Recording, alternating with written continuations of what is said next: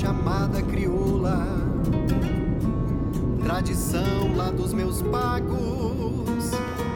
Aquele da lida do campo que trabalha em troca Es quien primero. Bienvenido. Mucho gusto. ¿Cómo estás? Bien, ¿y tú? Tranquilo. No, tranquilo. Acá estamos, regresando. Chegamos. Rodrigo. Tudo certo, tudo certo. Sãos e salvos. Então tá bueno. Agora sim, já em solo italiano, com o nosso chofer oficial, Giuseppe Bonatina. E aí, Rodrigo? Tudo certo? Parlando italiano ou não? Muito.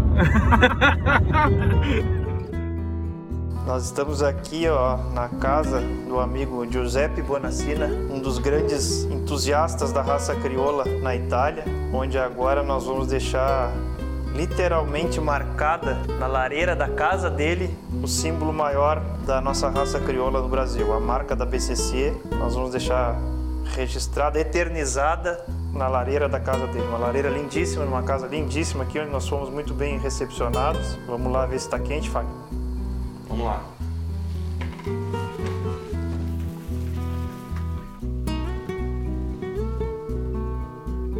Aí, Giuseppe.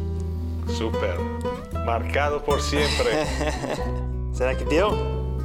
Pienso que sí. Gracias. Gracias. Graças a Deus. Gracias. Gracias a BCC. Gracias a los criollos. Um honor para nós outras. Gracias en busca del caballo criollo. Gracias Wagner. Aquí. Eh, dos en lo de Rico que tenemos juntos. Son dos yeguas. eh, son, do- son dos yeguas eh, argentinas. Después tengo el padrillo en, en lo de Guto. Y tenemos un otro padrillo que está de un amigo que compartimos un poco lo- la propiedad. Y las yeguas son todas uruguayas y argentinas. Uruguaya y Argentina. Este es eh, jalapeña de Baviera, criada por eh, mi amigo Benjamin Phillips de Criollos de Baviera. La, la compramos que estaba una chica, Sí. una potrilla muy chica, tenía seis meses. La criamos hasta los tres años cuando la empezamos a, a entre- domar, entrenar. Eh, fue dos veces gran campeona de Europa y mejor ejemplar de la raza. Y el segundo año, cuando hicimos el freno de Europa, fue gran campeona, mejor ejemplar de la raza y también freno de oro. De, freno de oro de Sí, freno de sí, Europa. Sí, sí, sí. Entonces, Muy linda yegua. sí, ahora está demasiado Muy gorda. típica, Sí. muy fuerte, linda yegua. Muy representativa de Sí, la raza. sí, de la raza, sí, sí. Tratamos dos veces de preñarla, pero el primer año perdió el potrillo un, año- un meses antes. El año pasado fue preñada, después de dos meses eh, perdió otra vez. eh. Sí. ¿Cómo lo tiene acá, Giuseppe? ¿Qué- ¿Qué da de comida? ¿Qué, qué come? Ah, fardo, Sí. siempre, sin parar, siempre. Sí. Y cuando empieza la primavera, desde la primavera hasta el otoño, el otoño tenemos campo. El invierno tiene que traer para, Sí. para el techo. Pero ellos nunca están a techo, nunca. ¿No? Porque Siempre afuera. Lindísimo. Mira cómo se mantiene. Sí, sí, sí. Capaz que el de los grandes secretos de la raza es esa capacidad de adaptación ¿no? Y mantenerse, mantenerse en así. ambientes distintos y Sí. criolla en cualquier parte del mundo. Siempre, con en busca del caballo criollo.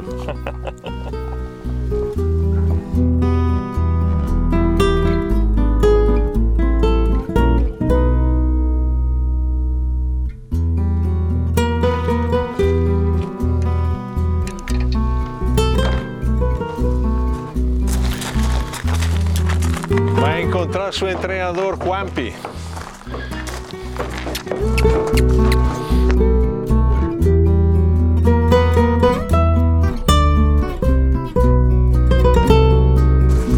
E agora, Giuseppe, para onde vamos? Vamos por eh, Reggio Emilia, en el lugar de Vittorio Rabboni, Estancia La Matilde, y vamos a empezar el curso con Rodrigo y Juanpi.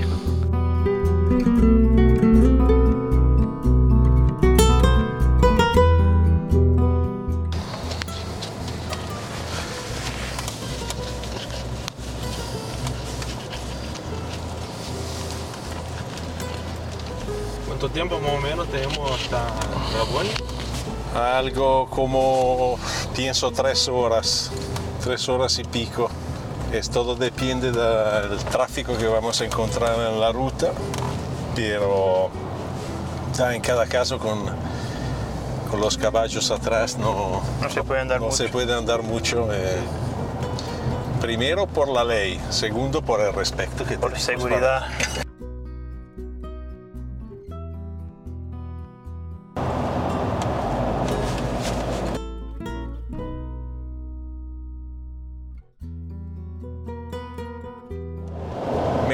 mucho leer los cómics también, me gustaba los indios porque tenían una relación especial con los caballos. Y para mí los caballos estaban paint, a paluzas, pintado, Sí, a paluzas, porque me gustaban los colores.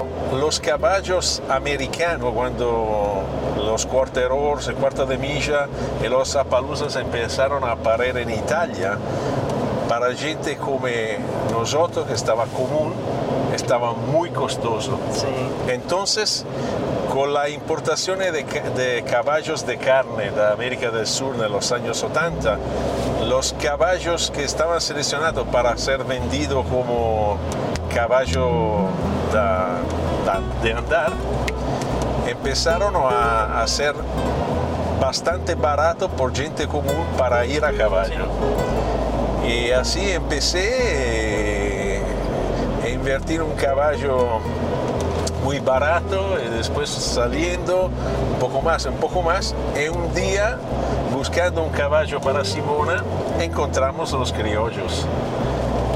Y compramos una yegua uruguaya ¿Encontraste acá en Italia? en? Italia, sí, fue importada con barco. ¿no? Esta yegua que estaba tan criolla, pequeña, estaba 1,40 máximo de, de altura, Sí. ma teneva una fuerza, un temperamento muy habilidosa. Y, y cuando empezó a tener problemas de salud, vendemos a un comerciante para tener un otro un mestizo. Y Simona siempre decía, nunca había te- hecho- tenido un caballo, una yegua así. Sí, quedó en la Era- memoria la yegua sí, criolla. Así, así, así. Y Después eh, regresamos, encontramos a NAC. eh, y ahora estamos acá, viajando por el mundo, siguiendo, buscando, eh, haciendo experiencia. eh. ¿En qué año empezaste el contacto ¿no? con el criollo, Josep? Fu nel 2007 cuando encontramos esta yegua. Y después, nel 2013, regresamos, 13 o 14, re- regresamos a encontrar a NAC. De aquel año empezamos a, otra vez a, a buscar, fuimos en Alemania, y después fuimos en Uruguay, y después Uruguay, Brasil, Ar- Argentina. ¿Y antes de los criollos, tuviste alguna otra raza, criando alguna otra raza o no? No, no, no. Ma como te conté esta mañana, criar para mí fue un sufrimiento Sí. grande. Nueve veces, nueve veces sin éxito. Caballos importados que deberían ser preñadas, preñar, preñar y perder el potro. Pero este año, vamos, los primeros dos, si Dios quieres, Van a nacer. y siempre seguimos, siempre por más. Ah, los caballos te llevan tiempo, ¿no? Tienes que tener paciencia. Uno dice que tenía que vivir 150 años para, Eso para mí eso es un problema. para poner en práctica todo que, Sí. que se sueña con caballos.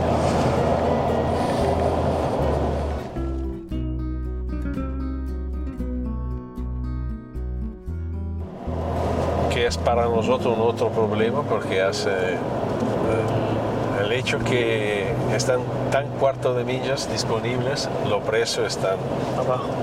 Sí. Por una cuestión de, de cantidad. de cantidad. De oferta. Sí. Hoy seguramente, te digo, al precio que se vende un potro en América del Sur, se- sería posible hacer lo mismo acá. Cuarto de milla es un problema de cantidad. Pero también hay una protección de mercado también, ¿o no? Es claro. Porque en eh, Estados Unidos hay mucho esto. en, en- En Italia, pienso que Italia es es el segundo país al mundo para el desarrollo de la, de la rienda. Sí, Es muy, sí, por ahí tiene una cultura americana muy fuerte. muy fuerte, sí. El problema es que el mercado ahora tiene un poder adquisitivo bastante Bajo. bajo y todavía no estás desarrollado el objetivo de la raza, ¿no? Sí. Por eso a nosotros nos gustaría mucho que una competencia donde el criollo puede mostrar su calidad sería la... Y por eso enfocamos mucho en el 2019 por el freno de Europa, para mostrar algo y, y tratar de hacer algo para el futuro. Sí. Después con el tema de COVID se paró todo y ahora estamos tratando de regresar donde y seguramente para pas- paseo, para cabalgada, para trekking, tiene un mercado. El problema es el costo. Sí. Criar en Europa cuesta mucho más que criar en América del Sur, porque no tenemos campo. Sí, no tiene espacio. Sí. El pasto es algo que es un sueño para la mayoría de la gente.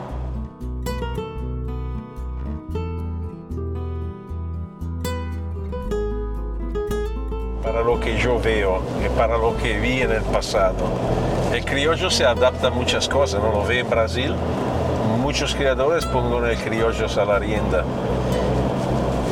Acá por el tema que mucha gente le gusta la cultura gaucha y, y también el caballo no es solo morfología, ¿no? Sí. Claro, si no hay morfología, no hay raza. Pero también uno no mira solo el caballo, le gusta Sí. utilizarlo. ¿Y dónde se ve el caballo mostrar su capacidad en función?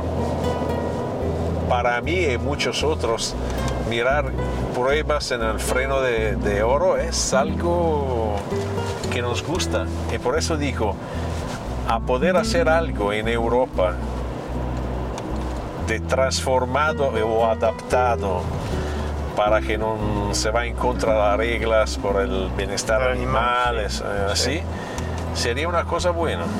El problema es que tenemos gana, tenemos mercado, como mercado no entiendo un mercado solo de venta, un mercado de gente que le gustaría hacer cosas. Sí. El problema es que no tenemos caballos. de usuarios.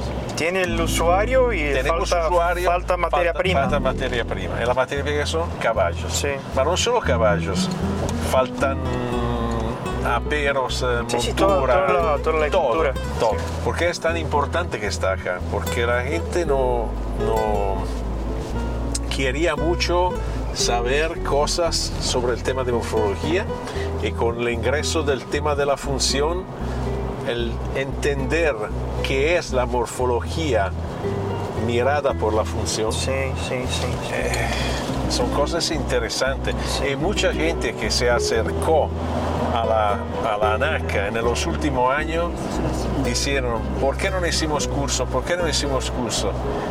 Pero estamos en muy pocos. eh, cuando hicimos Verona el año, la última vez, con el tema del freno de Europa no teníamos tiempo para hacer todo. Pero una cosa que, que me llama la atención de, de las veces que pude, que pude acompañar la Fiera Cavalli, pues todas las veces que, que estaban haciendo, haciendo la morfología, paraba algunas personas para mirar, pero cambiaba por otras y tal. Y cuando hicimos la movimentación del freno, se llenó Se la llenó, casa, se llenó, y la se llenó. no salió, se llenó. Se llenaba, llenó se llenó todo. Yo todavía me, me- me sale la piel de gallina pensando a, a lo que pasamos en esta ocasión. No fue perfecto, pero fue perfecto para Dentro de lo que al podía ser, final, sí, entre que lo podía, al final, porque viste, que- vimos que la, la gente le gustó. En el 2019 fue una demostración que se puede, Sí, sí. se puede. Sí, Si se quiere, se puede. sí. Una lástima el tema del COVID. por- Sí, por paró, tener pa- cortado, paró, pero paró la, paró la dínamo, ¿no? Sí, el, sí, el sí, volano y la inercia que se creó fue parada totalmente. Pero yo estoy seguro que siguiendo por adelante con ganas y con, con la ayuda de todo lo, lo, lo que quieren apoyar sobre este tema. Pues yo siempre pensé que la cría no es nada si no hay usuario. Seguro, seguro. Seguro, y, y- y ayer hablábamos esto yo y, y Fagner que en Brasil hubo una explosión de, de criadores y esto para el mercado no es sano. Tiene que ser Claro. al revés. Sí, los sí. criadores tienen que ser poco y los usuarios tienen. Yo, yo pienso el caso como una, la cría como una pirámide Claro, que arriba están los productores de genética y el resto de la pirámide son los consumidores de esta genética, Claro. que son los usuarios, y que tienen que ser mucho más grande esto, si no eh, se tranca la rueda. Y es un ajuste normal de mercado, ¿no? Porque se te llena el mercado de caballos, llega un momento que no se vende más nada. Se precisa volver para atrás no puede... para ajustarnos. Rodrigo, no hay problema. Lo pueden regalar a los europeos. Se tiene demasiados caballos. ¿eh? A los europeos empezando de Italia. Estamos Y además que tener usuarios tiene que tener pruebas para esta gente. Claro. que sea y, y pruebas eh, eh, que no, no, no puede ser muy complejas para hacer. Que un niño monte a caballo y, y ande 10 kilómetros y por ahí salga satisfecho y, y- tenga de- se vuelva de ahí con ganas de comprar y tener un caballo. No, no, no necesita que va a mandar un caballo a un entrenador por una prueba súper sofisticada con un grado de equitación altísimo. No tenemos que tener pruebas sencillas que todos lo hagan este es para mí el mundo secreto del, de- de- de- del usuario. Y en verdad lo que hi- hicimos y preparamos para el freno de Europa en el 2019 fue una figura reducida, Sí. muy reducida. Y fue la, la- el esbarro, Sí, de la- las andaduras, sí. Mansedumbre. mansedumbre. Así me- mezclamos algo Claro. del freno con el propietario, con el, Claro. el 21 días de doma y con lo, lo que es. No, y por ahí sí, eh, eh, creo que es una adaptación necesaria para esta prueba acá. Por toda la complejidad que es con tema de ganado y, Y seguramente esto es un tema que y vamos a discutir. va a pasar en todo el mundo.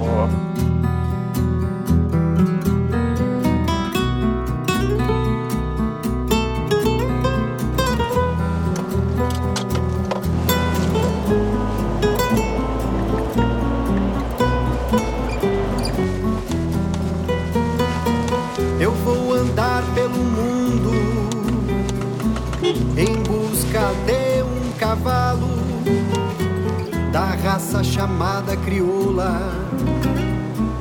Tradição lá dos meus pais.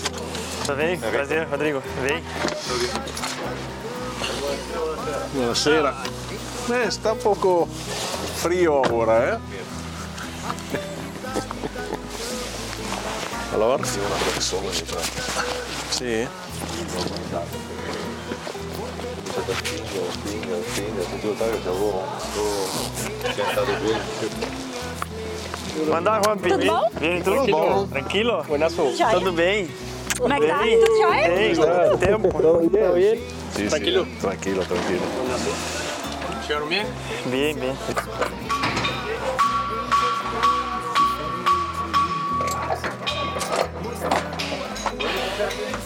Chegamos? Chegamos? Todo tranquilo, todo perfecto. Sí, muy bien viaje. La yegua fue perfecta.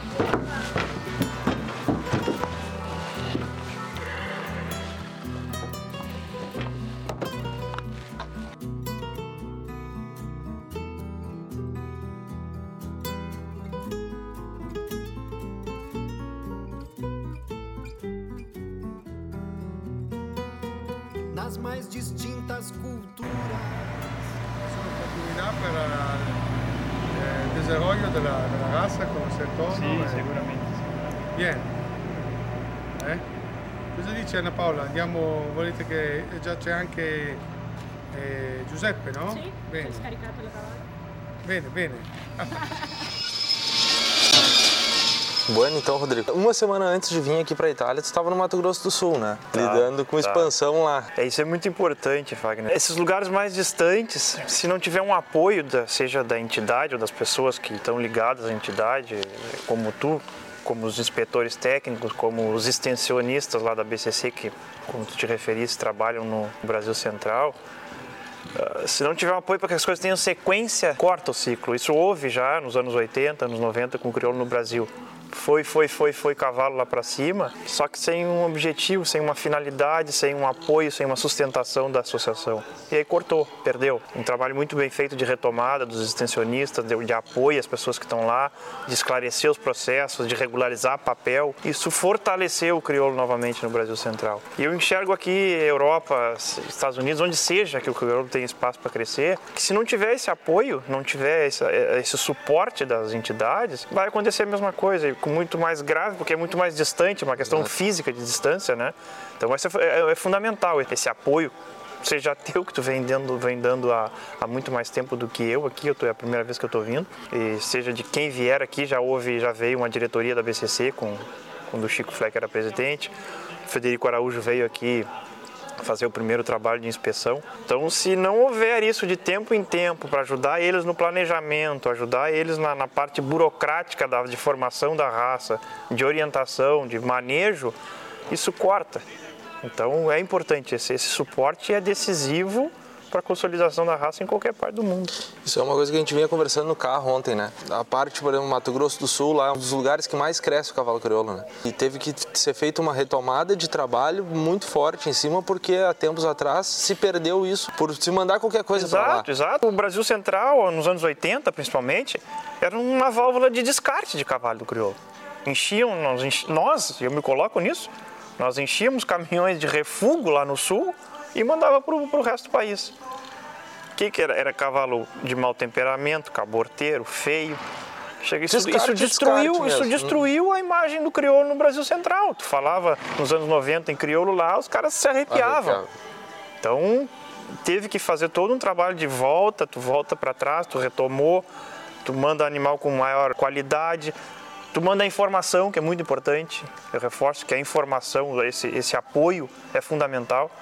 E aí se fez uma retomada e hoje o crioulo está tá bombando, está crescendo lá no, no, no centro-oeste brasileiro, muito devido a esse, a esse apoio, a esse suporte que, que a BCC dá, que os técnicos, que os, que os nossos extensionistas que fazem um baita trabalho lá uh, estão dando para que isso continue crescendo. E tem, tem muito espaço no Sim. Brasil, tem muito espaço para o crioulo subir, tirando ali o eixo Paraná para baixo, onde a gente já está consolidado, está estabilizado, tá né? estabilizado Paraná para São Paulo para cima, Minas, eh, os dois Mato Grosso, Goiás, tem muito espaço. Só que eu reforço, tem que ter, tem que ter planejamento e tem que ter suporte para crescer com qualidade, com raiz, porque se não tem raiz, Sim. a árvore cai. Hoje é o nosso primeiro dia, na verdade, que a gente chegou Sim. ontem. Hoje é o nosso primeiro dia. E ontem no carro a gente teve a oportunidade de conversar bastante com o Giuseppe, teve a oportunidade, teve a oportunidade de conhecer um pouquinho da criação dele lá. E tu viu que a grande maioria dos criadores são assim, pequenos criadores. E agora aqui a gente está num lugar um pouquinho mais distinto, que a gente está na La Matilde, do Vitório Raboni. Raboni. E, e aqui tu está vendo uma outra situação, né? Que é muito parecido. O Raboni tem condições, tem vontade de tocar adiante, mas ele está sem norte, né? Isso, exato, isso exato, é uma coisa que, exato, que, exato. Que... O, o, assim como o, ontem nós viajamos bastante com o Giuseppe, ele expôs toda, porque ele de certa maneira foi, é um dos pioneiros, né? Sim, é um sim. cara que já andou lá e tem uma visão já bem mais, vamos dizer, mais adiantada do processo todo de criação. Só que é aquilo que eu digo, se a gente não, não, não der apoio para eles, não planejar junto com eles, nós estamos aqui no Vitória, tem uma estrutura fora de série. Mas se ele começar a empilhar cavalo aqui, ele vai desistir. Vai desistir porque, poxa, ele é um cara inteligente, ele é um cara, é um empresário de sucesso, um cara que faz conta, certamente faz conta para tudo que ele tem. Então você deve começar, poxa, para que, que eu tenho isso aqui se não, não tem finalidade nenhuma? Não estou conseguindo. Não estou conseguindo ir para frente, caminhar para frente. Então se ele não tiver essa, é, vislumbrar um futuro com planejamento, a coisa corta. Isso que a gente não pode deixar, não pode deixar cortar. Tem que ajudar a planejar a, a, o perfil deles. É, como tu dissesse, é muito diferente do nosso Desde, desde ambiente, né? Ambiente, condição para criar, são mini propriedades, Uhum. praticamente não tem campo, né? Tem estrutura de galpão, de cocheira, mas não tem campo para criar. campo. E a gente sabe que isso é um limitante. É, A falta de espaço físico, isso a gente vê lá no Brasil. Para o cavalo ser cavalo. né? Exatamente, essa falta de espaço físico para a criação de cavalo, ela é um limitante. Então, isso é uma coisa também muito importante que a gente precisa ajudar eles nesse processo, porque lá tá, a gente passa por isso. O crescimento da raça no Brasil fez com que entrasse gente com esse perfil, perfil urbano, Uhum. o cara que não tem campo, que te- quer ter um cavalo numa hotelaria, quer ter um cavalo só para treinar, que é o usuário, né? É o competidor. Lá hoje a nossa raça praticamente é dominada por esse perfil. E aqui é o perfil que está iniciando. Já, é- é- a raça aqui já está se construindo com esse perfil. Não tem o perfil hum, do grande, lá do, do, do- do cara que tem bastante campo, que pegou o cavalo para trabalhar no campo, cavalo para ter Sim, ferramenta de sim, trabalho. Aqui ela já está entrando como um esporte. Então, é, esse direcionamento também tem que ser, tem que ser bem feito. É- Sim. é- e uma coisa que me chama a atenção, que é o contrário que está acontecendo no Brasil, né? Que ele falou ontem, né? Exato, Pra nós. Aqui exato. tem usuário e não tem cavalo. E no Brasil Exato. tem cavalo e não, tem, usuário, é, né? Exato. E, eu- e o que eu disse para ele ontem, que eu, eu enxergo a, a raça como uma pirâmide. Que a, a ponta dessa pirâmide são, tem que ser a minoria. São os produtores de genética, são os caras que, que selecionam o cavalo. O criador. restante da, é o criador. E o restante tem que ser o usuário, o cara que vai consumir essa genética, que vai difundir essa genética, mas que tem que ser maioria, porque se, se tu inverte a pirâmide, ela, tranca, né? Vai chegar Sim, um momento sim, que vai trancar, nós vamos encher o mercado Vai ter de... cavalo com Vai ter cavalo finalidade? sem finalidade, exatamente. Todo mundo criando, criando, criando, jogando esse cavalo no mercado, e o mercado não consegue absorver porque não tem o usuário. Então tem que ser o caminho inverso. Eu, eu defendo que o criador tem que ser minoria. A base da pirâmide são os usuários. E para esse cara, a raça tem que trabalhar. Tem que ter prova para ele, tem que ter finalidade para esse cavalo. E, e, às vezes a gente pensa em prova e nos- a cabeça nos leva ao freio de ouro. O freio de ouro é a ponta É da a pirâmide. ponta, é. Nós temos uma outra infinidade de, de modalidades que tem que ser trabalhada visando o usuário, que é o cara que hoje sustenta a raça. Sim. E, bueno, agora amanhã tu vai... Amanhã, na verdade, vai começar o curso, o pessoal tá chegando aqui hoje. Essa primeira impressão tu já conseguiu ter de, de cara, assim. Exato. E de- só pra gente finalizar, o que que, eh, pra mim, eu, que sou fotógrafo, me emociono, pra ti ver uma marca tua aqui, o que que tu, o que que tu sente com isso, cara? Cara, isso é, é pra gente que cria, que vive disso, né? Isso não tem preço, não tem preço. Eu eu tô aqui hoje graças ao cavalo crioulo. E minha família vive. Eu tenho duas coisas na minha vida que me fizeram: minha família e os cavalos. Para chegar e talvez ser o que eu consegui ser e, e ainda talvez tenha para crescer. Mas eu, eu devo isso ao cavalo e à minha família. E tu já andei nos Estados Unidos vendo o cavalo da minha marca, agora estou na Europa vendo o cavalo da minha marca, não da marca do meu pai, porque eu Ah, apenas deixa- exato, é é família, família, e eu estou dando deixa de ser sequência sequência ao que ele fez. Então isso não tem preço, sabe? Não tem preço. Tu, tu ser... E aí aqui, é, muito mais que, que nos Estados Unidos, que quando eu tive lá, os cavalos estavam. Eu vi só os cavalos, mas aqui tu escutar do Alex, dos- das pessoas que estão lidando com essa genética e que uma genética tua aqui, ela, ela desponta em termos de, de temperamento, de facilidade de fazer o cavalo, que o cavalo é diferente dos outros, isso ah, é um oxigênio para tu seguir que não tem preço, não tem preço, não tem. Porque a gente trabalha, eu sempre digo, eu, eu, meu pai na minha casa, tem que produzir um cavalo que sirva para todo mundo. Não adianta produzir um cavalo que eu acho bonito e eu gosto e sai da minha casa e não tem Sim, utilidade sim. nenhuma. Eu tenho que andar em tudo que é parte que eu- que eu for e esse cavalo servir para correr um freio, mas ele também serve para o cara que quer só cavalgar e atende, supre essa necessidade em alto nível. Isso, isso para mim é o cavalo completo. E Isso é uma coisa que a gente deve buscar sempre como criador. Eu ainda brinquei contigo, que ele é o cavalo mais viajado, né? Que é o crioulo mais viajado. É verdade. Do- nasceu na Barra do Ribeiro, foi pro Texas e agora tá Agora aqui na está aqui Itália. na Itália, isso aí. Isso aí. Bueno, vamos na sequência aí, a gente vai, Beleza. vai, vai acompanhando e, e vai mostrando o que, que vai acontecendo no dia a dia aqui. Beleza. Valeu, Rodrigo. Valeu, Fagner.